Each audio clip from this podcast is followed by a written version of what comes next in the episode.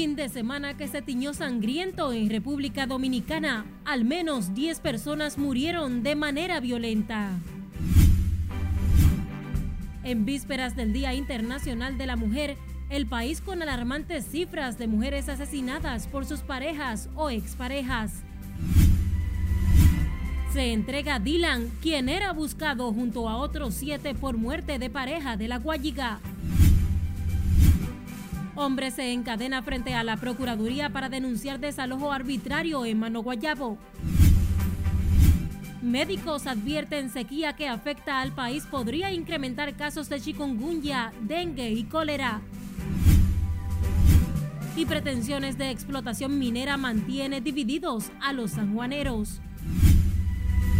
Autoridades de medio ambiente logran sofocar el fuego en Valle Nuevo. Identifican a un agricultor como el causante del incendio.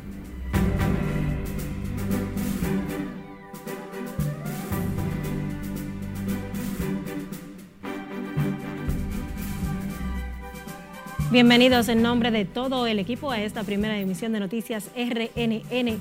Soy Escarelet Guichardo y tengo el honor de informarles con los acontecimientos noticiosos más importantes de esta jornada. La conmemoración del Día Internacional de la Mujer el próximo 8 de marzo encuentra a la República Dominicana con alarmantes estadísticas por los casos de violencia y las féminas que fueron asesinadas a manos de sus parejas o ex compañeros de vida. Veamos la historia. Los hechos violentos que involucran un sinnúmero de casos de feminicidios continúan llevando luto a las familias dominicanas, dejando secuelas en los hogares de las víctimas que no se recuperan de los traumas por el brutal y repentino arrebato de sus seres queridos. Entonces se trata de generar conciencia de que la violencia no es un problema entre la pareja, que es un delito que todas y todos tenemos que combatir. En muchos de los feminicidios que se han registrado en lo que va de año, los agresores de las mujeres se suicidaron tras ultimar a quienes decidieron poner fin a su relación. La, mató, le dio un disparo, la mató. Y, ¿Era joven ella? Sí, era jovencita, una muchachita jovencita. Del primero de enero al 8 de febrero de este año, al menos cinco mujeres perdieron la vida a manos de sus parejas y exparejas en localidades de Santo Domingo, San José de Ocoa, Samaná, Baní y Asua, entre otros. En muchos de los casos de violencia y feminicidios, los agresores tenían órdenes de alejamiento que no fueron un impedimento al momento de cometer sus acciones. El caso más sonoro el pasado mes fue el de la joven Esmeralda Richíes, de 16 años, en Higüey, quien fue hallada muerta en el baño de su habitación. Tras el hecho, los familiares de la menor de edad señalan como supuesto responsable a un profesor de matemáticas. La muerte de la joven consternó a toda la sociedad que exige justicia y esclarecer las circunstancias en que le fue arrebatada la vida. Ese tipo lo amarré en mi casa a la una de la noche que fue a la casa para matar a ella. Lo entregué a la justicia, se lo entregué al alcalde. La justicia, cuando vine a proceder, la justicia lo soltó porque él no hacía nada. A solo días de iniciado el mes de marzo, en San Cristóbal, un hombre cercenó la cabeza de su pareja con varios machetazos y se suicidó luego de cometer el hecho. Magali Pérez, de 34 años, fue atacada por Juan Carlos de la Cruz, quien había estado detenido en varias ocasiones por las amenazas de muerte que hizo a la mujer. Era una bella persona él, porque la verdad hay que decirle, no se metía con nadie, pero a veces se le meten cosas en la vida. Otra víctima es Luz Clarita Soriano Berroa, de 21 años, muerta a manos de su pareja en el sector Los Frailes II de Santo Domingo Este. La joven murió asfixiada con el cordón de un zapato a manos de su verdugo de 25 años, quien tras cometer el hecho se ahorcó. Ay, cariñosa. En tanto, este fin de semana al menos nueve personas fallecieron de forma violenta en hechos de sangre que son investigados por las autoridades, entre ellos dos casos de feminicidios. Entre las víctimas está el locutor Carlos Cava, mejor conocido como DJ Canela, quien recibió varios disparos cuando llegaba a su residencia en Santiago. Estos hechos de violencia, la mayoría de los cuales involucran a mujeres asesinadas la víspera del Día Internacional de la Mujer el próximo 8 de marzo, evidencian la necesidad de que en el país se establezcan mecanismos de protección que sean más rigurosos. Vamos a Santiago, donde los parientes de un conocido promotor artístico demandaron se haga justicia tras ser este acribillado alegadamente en medio de una discusión por un roce, hecho que es investigado por las autoridades. Junior Marte nos cuenta más. Hay un muchacho que no le hacía nada a nadie, ese nada más hacía favor al pueblo. Llantos de impotencia entre familiares del conocido promotor artístico Ángel Rafael Cava, alias DJ Canela, quien fue ultimado en medio de una discusión por un roce de vehículos. Ay, con la falta de ese muchacho, ay, jalitísimo, Dios. No se me ha dejado triste. Dicen que DJ Canela, luego de resultar herido, trató de pedir auxilio, pero no pudo llegar a su casa al impactar su vehículo con una pared próximo a su vivienda. Yo creía que había sido el choque entonces estamos llamando al 911 cuando a que lo socorriera. Entonces él, él no me responde. Yo lo llamo, lo llamo, lo llamo y sube la cabeza en un instante. Digo yo, él está vivo todavía. Pero no sabemos, no nos había dado cuenta que el carro estaba... Entonces fue por un roce del vehículo. Sí, fue por un roce del vehículo. Eh, él se desmonta, supuestamente según el video eh, a pedirle como disculpa, él sale con su celular porque es lo que tiene celular en la mano. Nunca tomaba tampoco, lo era su trabajo y su casa. Nunca tenía junta tampoco, andaba solo. Era un muchacho muy serio, porque ese lo crié yo. El hecho de sangre que se produjo en el sector en Sánchez Bolívar ha dejado pesar en la zona, mientras la policía informó que varias personas se encuentran detenidas. Por una tontería, por un roce, porque solamente tenía que pedir excusa o disculpa o algo. Lo que queremos es que se haga justicia con, esa persona. Un muchacho joven, con lleno de, de, de, salud y todo. Muchacho que no, no se metía con nadie, no era problemático de nada, de nada. Lo único que era de su trabajo a la casa, de su trabajo a la casa. Otro caso se produjo en la zona sur de Santiago, donde un delivery fue ultimado por una patrulla de la policía que lo mandó a detener y este no lo hizo. Ambos hechos se registraron este fin de semana. En Santiago, Chino Marte, RNN. Dylan Alberto Ortiz, uno de los siete acusados en el asesinato de la pareja de la Guayiga en Santo Domingo Oeste, vino al país para responder a los señalamientos que se le hacen de participar en la ejecución del doble crimen. La Fiscalía de Santo Domingo Oeste estaría en las próximas horas solicitando medidas de coerción contra el imputado. Se recuerda que Luis Miguel Jaques Rodríguez, de 32 años, y Elizabeth Almarante Pacheco, de 24, fueron reportados como desaparecidos y sus cuerpos encontrados días después en un pozo séptico en el municipio de Los Alcarrizos. Este sábado, la Oficina de Atención Permanente de Santo Domingo Oeste dictó un año de prisión preventiva a José Alfredo Ventura Tupete, acusado de complicidad por borrar evidencias en el asesinato de la pareja. En otra información, un hombre decidió encadenarse frente a la Procuraduría General de la República para denunciar un supuesto desalojo ilegal en Mano Guayabo, encabezado por un fiscal, a pesar de tener sus documentos de propiedad. Nelson Mateo con la historia. Mejor después que él supo que me quería contra él, lo que hace que emite una orden de arresto hacia mí. Se trata del mecánico automotriz Ángel David Pimentel, propietario de un solar de 360 metros cuadrados en Mano Guayabo, según este título provisional expedido en el 2003 por el Instituto Agrario Dominicano, pero a pesar del documento de propiedad firmado y sellado por el IAD, el fiscal Francisco Méndez le ha ejecutado dos desalojos según denuncia este hombre. Me ha atropellado toda la forma, me llevó 20 carros para Montepiedad, en Montepiedad me lo entregaron porque eran ajenos, en un taller que yo tengo frente a operaciones especiales, y él, si él entiende que yo estoy ilegal ahí, el IAD me, incluso me, va a titular definitivo.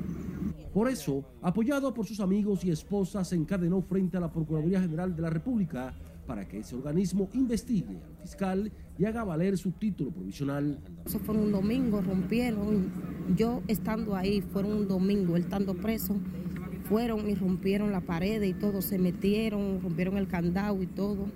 Ya usted sabe, entonces ya no aguantamos más esto. El mecánico David informó que tiene más de 20 años viviendo en ese terreno y donde tiene su taller del que sustenta la familia. Tengo mi casa, yo como mujer tengo persecución con, la, con el DICRIN, la policía, no puedo estar en paz en el negocio. Entonces, no entiendo qué voy a hacer, necesito ayuda. Finalmente fue recibido por una comisión de la Procuraduría para escuchar su denuncia en contra del fiscal, quien ha irrumpido en su casa violentamente frente al destacamento de Manu Guayabo Nelson Mateo, RNN. Nos vamos a comerciales, pero al volver, las revelaciones que hace el director de migración sobre la visita de la subsecretaria de Estado adjunta de Estados Unidos en la frontera. Y los detalles de cómo operaba la desmantelada red de tráfico de migrantes la ruta. Más al volver. Siga con RNN Primera Emisión.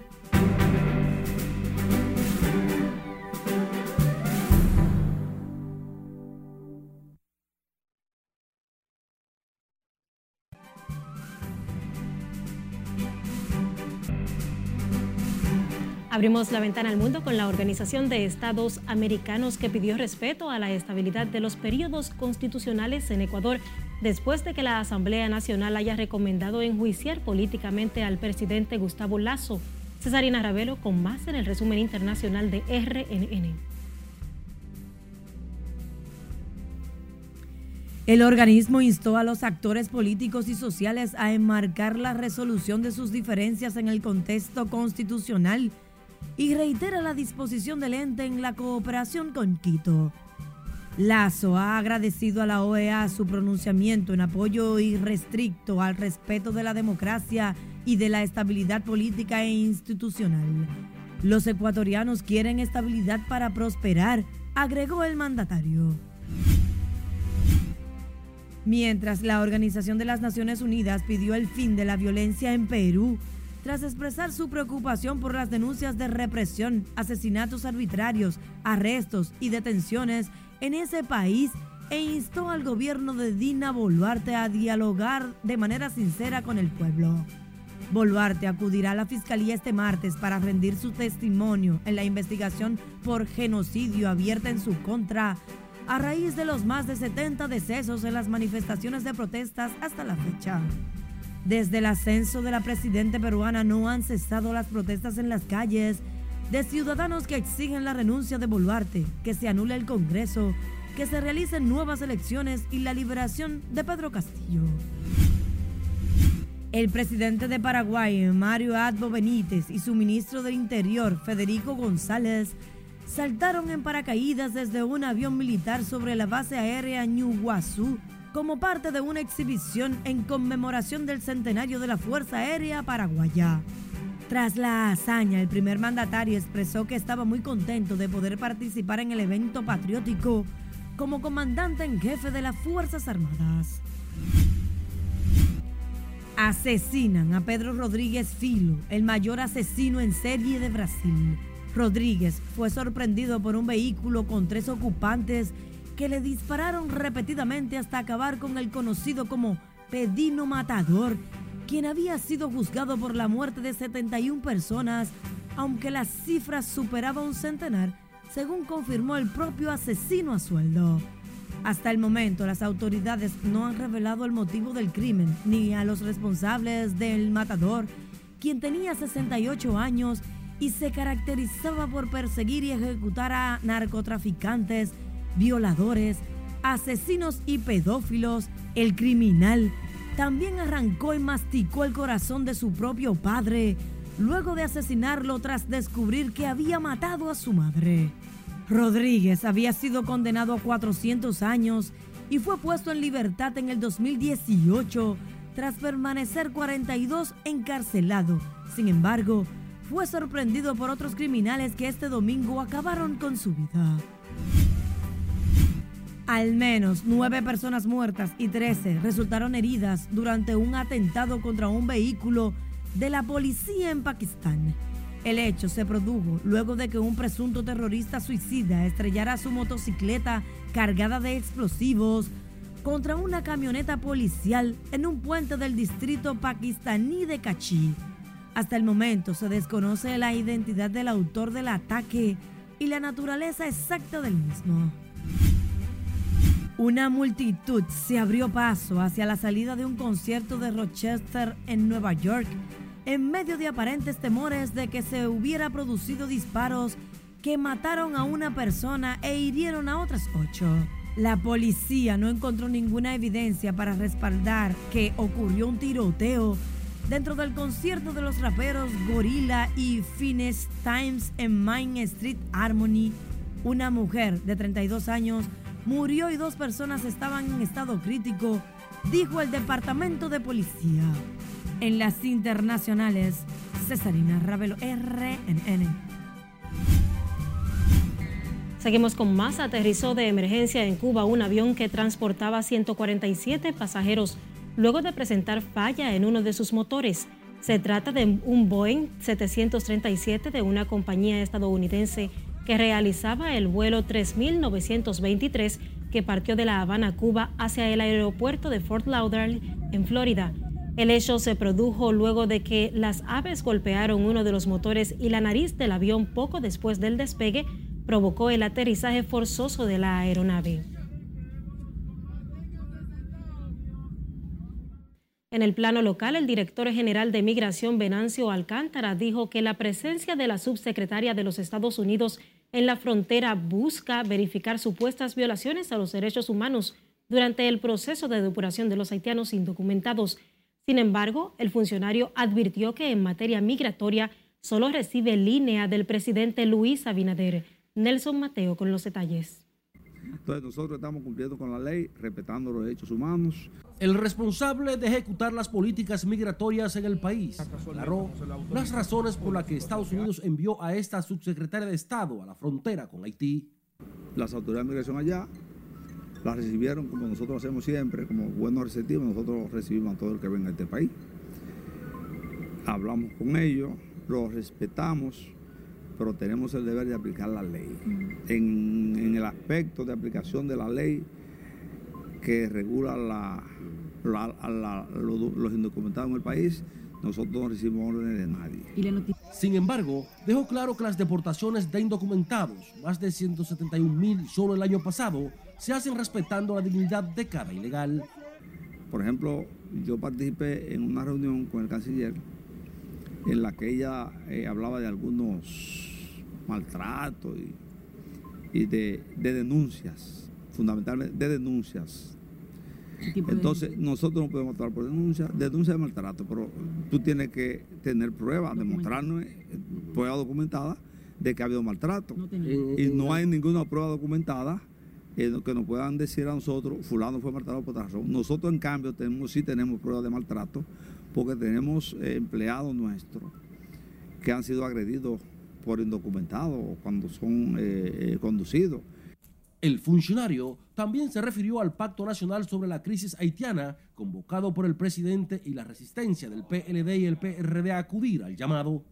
no todos los partidos. Yo pienso que todo el que es dominicano, que siente amor por la patria, debe participar en ese pacto y debe opinar y debe hacer sus aportes en la medida de lo posible. Llamó a esos partidos que se resisten al pacto a no politizar el tema.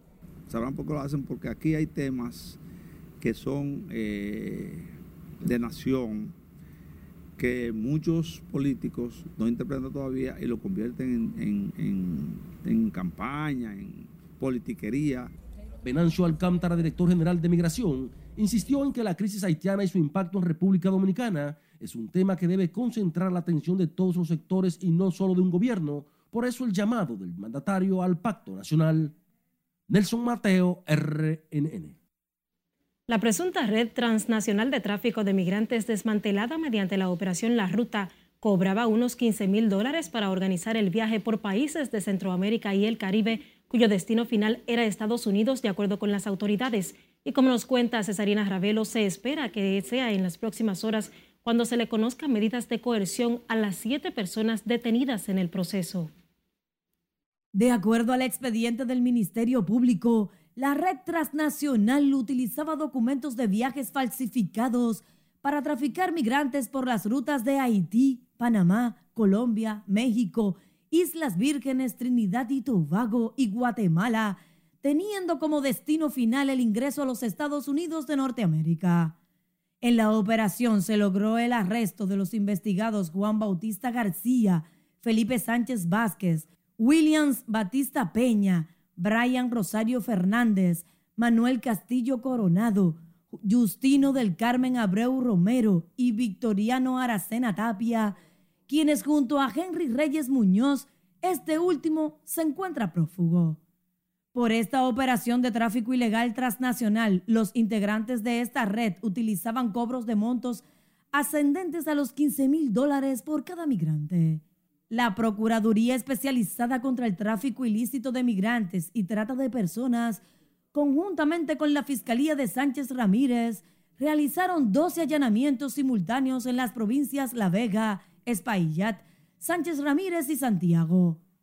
A los investigados se les ocupó pasaportes visados fraudulentos de los diferentes países, vehículos, computadoras, celulares, armas de fuego y municiones que prueban su participación directa en esta estructura de criminalidad organizada.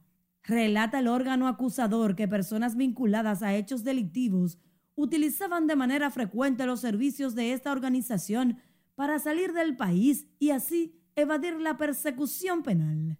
Se espera que en las próximas horas la Fiscalía de Sánchez Ramírez solicite medida de coerción ante el juzgado de atención permanente de este distrito judicial, consistente en 18 meses de prisión preventiva y la declaratoria de complejidad del proceso. Cesarina Ravelo, RNN.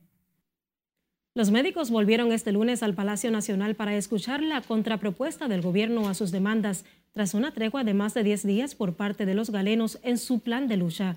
Lauri Lamar está en directo desde la Casa Presidencial con los detalles. Buenas tardes, Lauri. Adelante. Gracias, buenas tardes. El presidente del Colegio Médico Dominicano y representantes de las sociedades especializadas se encuentran reunidos en este momento con la vicepresidenta Raquel Peña, donde analizan los seis puntos fundamentales sobre los reclamos que hacen los galenos al gobierno. Animado, ¿no? Porque la las contrapropuestas que se nos hagan desde aquí tienen las expectativas. Previo al encuentro, el doctor Senén Cava adelantó que mantienen su posición de reclamos que aseguran no es solo para beneficio de los médicos, sino también para la población. Sobre la base de, las de los seis puntos que le hemos establecido, que se incremente el plan básico de salud para la gente, no es para los médicos, para la gente, que se suba la cuota de medicamentos considerablemente, que los pacientes con trastornos mentales puedan tener acceso a la seguridad social, que no pertenece, la seguridad social no los cubre, los pacientes en situación de discapacidad que puedan recibir consulta ambulatoria. En el último encuentro entre los galenos y la vicemandataria se concertó continuar con el proceso de diálogo en la búsqueda de las, de las, mejores soluciones en común para poner fin al plan de lucha que mantienen los médicos en contra de las ARS. Que se nivelen las intervenciones que hacen los, los médicos en sentido, las tarifas que reciben, porque hay una dicotomía grandísima entre una ARS que paga un monto tanto y la otra que paga un monto risible, que se llegue a un nivel más o menos equilibrado, eh, que el código los dé el colegio médico y que se mejoren las consultas que dan los médicos en sentido general. La vicepresidenta también había manifestado la buena disposición por parte del gobierno de mantener el diálogo que permita el entendimiento entre las partes, procurando acuerdos puntuales. Nosotros, por supuesto, estaremos aquí al pendiente de la conclusión de esta reunión entre los galenos y la vicepresidenta, donde se espera se llegue a un acuerdo que ponga fin al conflicto que afecta directamente a los usuarios de los servicios médicos. De mi parte es todo retorno al estudio. Gracias, Lauri, por el reporte en directo desde la Casa Presidencial. En otra información, continúa la lucha de diferentes sectores en San Juan, donde unos rechazan la explotación minera y otros la apoyan. Julio César Mateo nos dice, más. Las pretensiones de la empresa minera Golqués de explotar una mina de oro en los Romeros mantiene divididos a los sanjuaneros. Eh, diciéndole a la minera Golqués que no puede venir al Valle de San Juan a destruir eh, el valle productor de grano más importante de toda la isla. Pero mientras unos alegan que la minería afectaría los recursos naturales, otros la ven como la salida a la crisis económica. Nuestro apoyo total a, la realización de los estudios de impactos ambientales sociales del proyecto Romeros, enclavado en nuestra comunidad de Hondo Valle. Motoconchistas y jóvenes desempleados de San Juan afirman que la minería traerá cientos de empleos y dinamizará la economía local. Señor presidente de la República Dominicana, en nombre del pueblo de San Juan de la Maguana, le damos la bendición y le pedimos que si los estudios medioambientales causan problemas, entonces no se realizan. Durante una concentración en el Arco del Triunfo, decenas de jóvenes exigieron al gobierno que disponga la realización de los estudios de impacto ambiental para saber si procede o no la explotación minera. Necesitamos conocer la verdad de este proyecto y solo los estudios pueden responder a eso. Solicitamos un estudio ambiental realizado por una empresa de prestigio y que tenga acompañamiento de la Academia de Ciencias, la Universidad Autónoma de Santo Domingo. Según ejecutivos de la compañía minera Golques, en San Juan hay lomas ricas en oro, cobre y zinc, minerales detectados durante trabajos de exploración realizados en la zona norte. En San Juan de la Maguana, Julio César Mateo, RNN. La presidenta de la agrupación médica dominicana advirtió que la sequía que afecta al país provocaría un incremento en los casos de chikungunya, dengue y cólera, mientras las autoridades de salud no han reportado casos de la enfermedad y solo tres ingresados por cólera. Si le dice aquí, no tiene la historia. Que el gobierno tome carta en el asunto y oriente a la población sobre estas enfermedades. La alerta por chikungunya en medio de la sequía que afecta al país preocupa a los médicos que advierten las posibles consecuencias. Si nosotros estamos arropados de barrios pobres, donde la escasez de agua es el pan de cada día, entonces, esos barrios son los primeros que se van a infectar. La doctora Coral Pereira apela a la conciencia ciudadana y la orientación de las autoridades para prevenir la enfermedad. No almacenar agua que no esté debidamente en su envase almacenado, valga la redundancia. Llámese tapado y clorificado. Porque el chikungunya es una enfermedad que se transmite a través del mosquito que se reproduce en aguas limpias. Pereira advierte la afección descuidada podría ser mortal y recomienda la higiene como medida de protección. Mientras las autoridades sanitarias aseguran no han tenido reportes de casos de chikungunya. a la chikungunya, al día de hoy no tenemos reporte de casos. Continuamos con el trabajo de prevención en conjunto con el Ministerio de Salud Pública, primer nivel de atención, los ayuntamientos, juntas de vecinos, entre otras autoridades competentes con relación a la prevención. También el incremento del cólera inquieta a los médicos, afección de la que hay confirmados 91 casos y tres nuevos ingresos, uno de estos pediátricos. Sila Aquino, RNN. Recuerde que la información es poder, acceda a rnn.com.do y recuerde también seguirnos en las diferentes plataformas digitales donde estamos como Noticias RNN. Además, envíe sus denuncias y manténgase informado a través de las diferentes plataformas de audio. Estamos en Google Podcast, Apple Podcast y Spotify.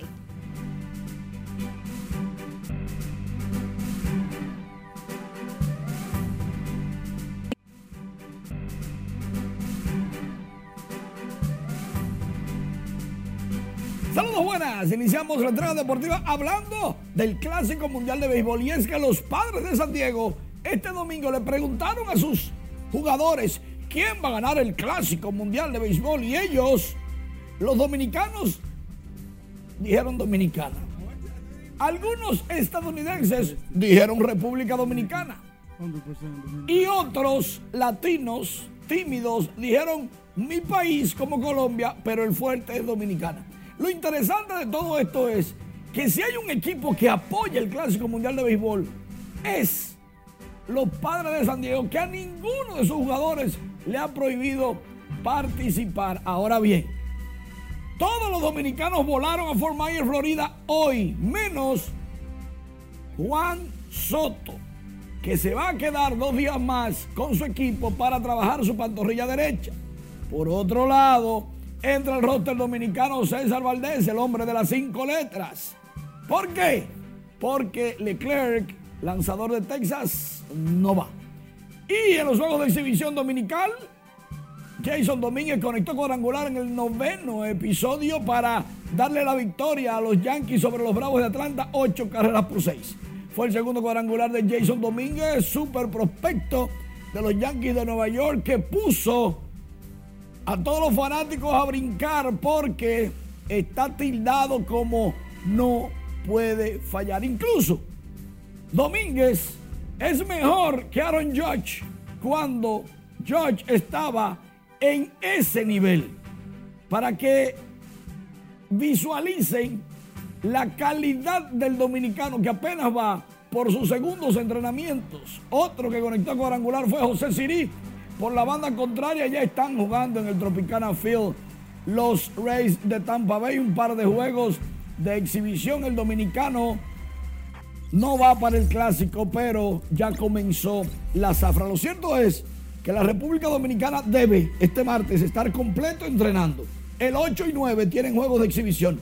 El 10 viajan a Miami a entrenar en Miami y el 11 abren contra Venezuela a 7 de la noche. Un calendario bien concurrido. Como debe ser. Gracias, Manuel. Seguimos con más. La jueza del cuarto juzgado de la instrucción del Distrito Nacional envió a juicio de fondo a Fausto Miguel Cruz de la Mota, acusado del asesinato y porte ilegal de arma contra el entonces ministro de Medio Ambiente Orlando Jorge Mera. La magistrada Altagracia Ramírez, después de varios aplazamientos, escuchó por parte del Ministerio Público la lectura del expediente en el que se le acusa de asesinato, tenencia y uso ilegal de armas. De dólares que me debía, eh, más de 40 mil armas de fuego que yo traje. ¿Y por eso lo mataste? No, no, por eso no lo maté, no, porque no lo pagué, no me lo... Como tenía una arma también, y me intentó matar también. Hubo de una legítima defensa que solamente está en la cabeza de él, lo que sigue dando incoherencia, como ya en un programa de televisión nacional habló de una deuda donde no hay pagaré ni no hay nada. Seguimos insistiendo de que la familia Jorge Mera y Jorge Villegas va a seguir hasta las últimas consecuencias del proceso. A Fausto Miguel Cruz de la Mota se le imputa darle muerte al ministro Orlando Jorge Mera en su despacho del Ministerio de Medio Ambiente. Manifestantes de Licey al Medio se enfrentaron a la policía este lunes en un paro de labores por 48 horas en demanda de mejores condiciones de vida. En medio de la manifestación que se llevó a cabo, varias bancas de apuesta fueron saqueadas por desconocidos que aprovecharon el llamado y penetraron la madrugada de este lunes, donde forzaron estos negocios cargando con dinero en efectivo. después que ellos hacen eso, de lo quieren chacar entonces a los grupos populares. Que, nosotros somos muy serios y muy responsables. Ustedes me conocen todo a mí y conocen a nosotros compañeros, voceros y dirigentes, que actuamos por la línea y por la raya, de verdad. Entonces, nosotros tengamos, como te digo, es, en, la, en la mira, cuando aquella cosa que ellos hagan, eh, para llamar la atención, de verdad, responsablemente, porque no, no vamos a seguir permitiendo el chantaje. De igual manera, la carretera Duarte que comunica a Santiago con Licey fue obstaculizada con escombros y neumáticos encendidos, lo que dificultó el tránsito vehicular, mientras que el comercio se encuentra parcialmente cerrado, calificando a los dueños de negocios como acto vandálico los robos registrados en la zona. El Ministerio de Medio Ambiente informó que fue sofocado el incendio en Valle Nuevo, Constanza, e identifican a un agricultor como presunto responsable del fuego por el que investigan a 27 personas. Siledis Aquino nos cuenta más en directo desde esa institución. Buenas tardes, Siledis. Buenas tardes. En efecto, con la intervención de los bomberos forestales, el apoyo del Ministerio de Defensa, Fuerza Aérea y otras entidades, el Ministerio de Medio Ambiente logra sofocar el incendio que durante varios días afectó a Valle Nuevo. Aunque la humareda pudiera permanecer, las autoridades de medio ambiente aseguran el fuego no tiene forma de avanzar.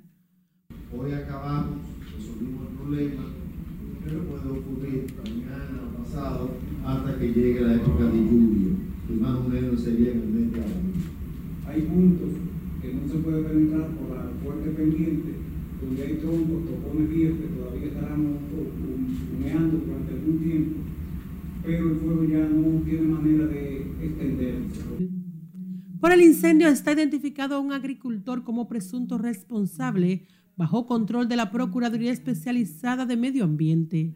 También son investigadas unas 27 personas para establecer responsabilidades. Con relación al tema de la persona, yo preferiría no decir nada ahora porque estamos en un proceso legal, ¿no? Sí se ha identificado, tengo entendido que, que ya está bajo, digamos, la, la autoridad de la... Hasta el momento las autoridades han identificado afectación en al menos el 10% del área protegida. Afecta las fuentes de agua temporalmente, porque disminuye la capacidad de infiltración aumenta la escorrentía. Afecta la biodiversidad, los animales, las aves. Mientras se prevé, el siniestro abarcó unos 25 kilómetros cuadrados. Las autoridades del Ministerio de Medio Ambiente adelantan que realizarán un plan intensivo de reforestación en la zona a los fines de restaurar la vegetación perdida. Por el momento son los días que les tengo. Ahora retorno con ustedes al set noticias. Gracias, Iledis Aquino, por este reporte en directo. A ustedes, gracias por el favor de su sintonía. Continúe en sintonía con la programación de la Red Nacional de Noticias.